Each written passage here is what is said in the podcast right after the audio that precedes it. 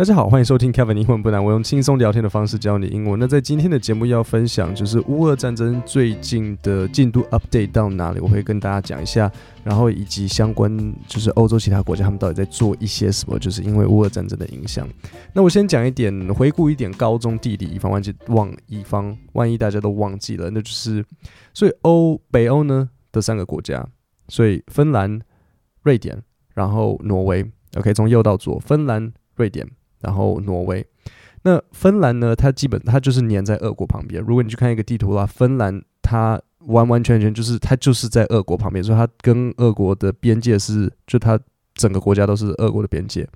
瑞典呢，跟俄国有一咪咪的边界，就是在哎不对，瑞典没有，瑞典跟瑞典在中间的那个，它跟俄国没有任何边界，反而是挪威跟俄国有一点点边界，就是挪威它最上面那边会这样子这样。勾回来，勾到 呃芬兰的上方，然后上面的一咪咪会跟俄国有粘在一起。那最近呢，因为普丁他要军事动员，然后要招募非常多的男生男丁去打乌克兰，所以现在俄国很多男生就赶快逃。那能够逃的方向呢，也就其实很多地方可以逃啦，因为俄国跟很多地方粘粘在一起，你可能可以逃。比如说很多人一直逃去乔治亚，那逃芬兰也是一个选项。只不过呢，芬兰它从五月开始要禁止俄国人入境，因为他们就没有，我们不想要让大家一直来。So 我就会念一下今天这则新闻给大家听。Finland announced it would ban Russian citizens with tourist visas from entering the country starting Friday, stopping one of the last easily accessible routes to Europe for Russians trying to flee a military mobilization aimed at bolstering The Kremlin's war in Ukraine。好，所以这边有几个搭配词跟单词。第一个就是呃，easily accessible。accessible 是嗯可以取得的意思，就是很轻易的可以接近或是进入。所以比如说像你看到有些地方他会写说，哎，我们这边是轮椅，轮椅也可以很轻易的进来的，他就会写 wheelchair accessible，加容易接近，容易。取得那 easily accessible 就是很容易取得、很容易接近的，所以它这个芬兰它的边境一旦停止接收俄国人，就是阻止了最后一个容易取得的逃离途径。对俄国人来讲，所以这边有一个单字，那就是 flee。F L E E 的意思就是逃离，OK，flee。那这边另另外一个搭配词是 military mobilization。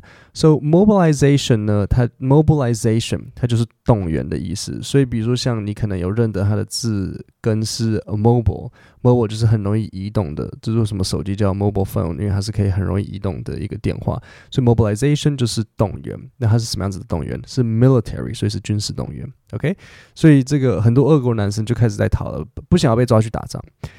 With the exception of Norway, which has only one border crossing with Russia, Finland has provided the last easily accessible land route to Europe for Russians. 所以除了挪威之外呢，就是挪威它有一点点跟俄国的边这个交界，芬兰是最后一个可以由陆地方式让俄国人逃离开欧洲就是让俄国人逃离开俄国，可以进入欧洲的。虽然说，呃，俄国也是欧洲的，也算是一部分啦。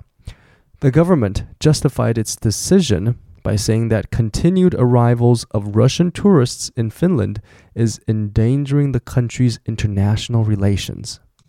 好，所以这边呢有一个很重要的单字，就是 justify。所以 justify 的意思就是合理化。所以芬兰政府它就呃合理化，并就是说，哎，我们的这个选择是对的，justified its decision，它合理化他们的选择，他们的这个决策，阻止俄国游客，而且就是就是游客，就是原本他们有一些 visa，然后现在取消了，阻止俄国游客进来芬兰的理由是因为会危及呃国家安全，所以 international relations 就是呃国际关系，Russian citizens。can still enter Finland for family reasons, study, or work. Also, Russian political dissidents may seek to enter for humanitarian purposes.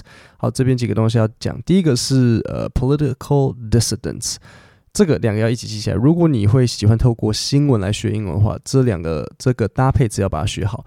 Dissident 的意思是异议分子，就是政治反对者，它会用来讲就是跟政治相关的。dissident，D I S S I D E N T S，复数 dissidents。所以 political dissidents 就是政治上跟你反抗的人。所以俄国人还可不可以进去芬兰？还是可以。什么理由？Family reasons, study or work。好，你听到几个？Family reasons，家庭。如果你要去探亲，study 去读书，or work 工作签证。OK，或是呢，俄国的政治反对者。可以呃透过人道原因去进入芬兰，所以如果你一直在俄国是反抗，说呃俄国你不应该这样子去侵犯乌克兰，你不应该这样子想要去霸占人家，然后想要去抢人家的土地。如果你是这种，然后俄国普令说啊我们要来抓你啊，谁说你可以跟我们讲不一样的？我没有要侵占人家，这本来他们就是欠我的土地。那如果是这样的话，那好，那芬兰可以让你进去。As of September 1st, Finland slashed the number of visas, including for tourism purposes, issued to Russian citizens to one tenth of the typical number in a show of solidarity with Ukraine. 好，所以这边的芬兰，他们把发给俄国人的这个签证砍砍砍到只剩下原本的十分之一，所以你就听到他是说，呃，Finland slashed the number of visas。including for tourism purposes，就是包括是为了呃观光的观光原因的，砍到多少呢？砍到原本的十分之一。所以他说，to one tenth，one tenth 就是十分之一，one tenth of the typical number in a show of solidarity with Ukraine。那我这边要讲一下什么是 solidarity。solidarity 就是代表支持，可是你要怎么使用 solidarity？它会整个一起使用。in a show，它是一个常见句型。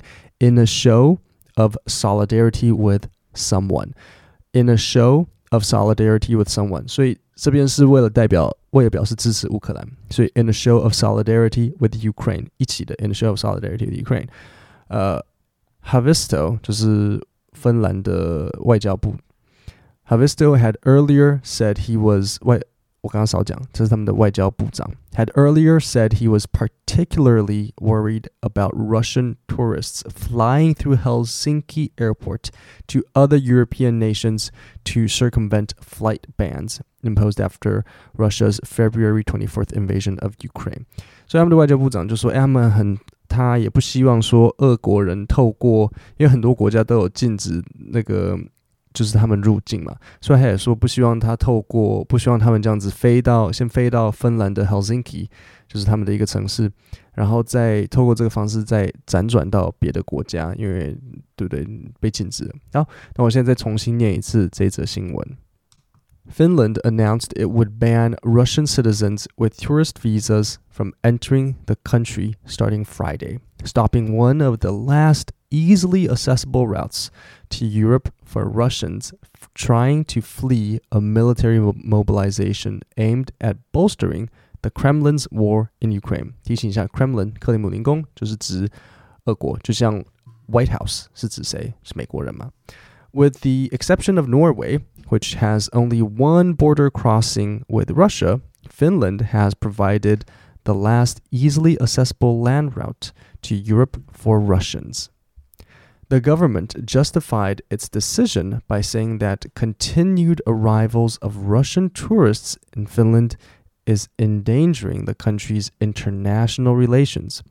Russian citizens can still enter Finland for family reasons, study, or work. Also, Russian political dissidents may seek to enter for humanitarian purposes.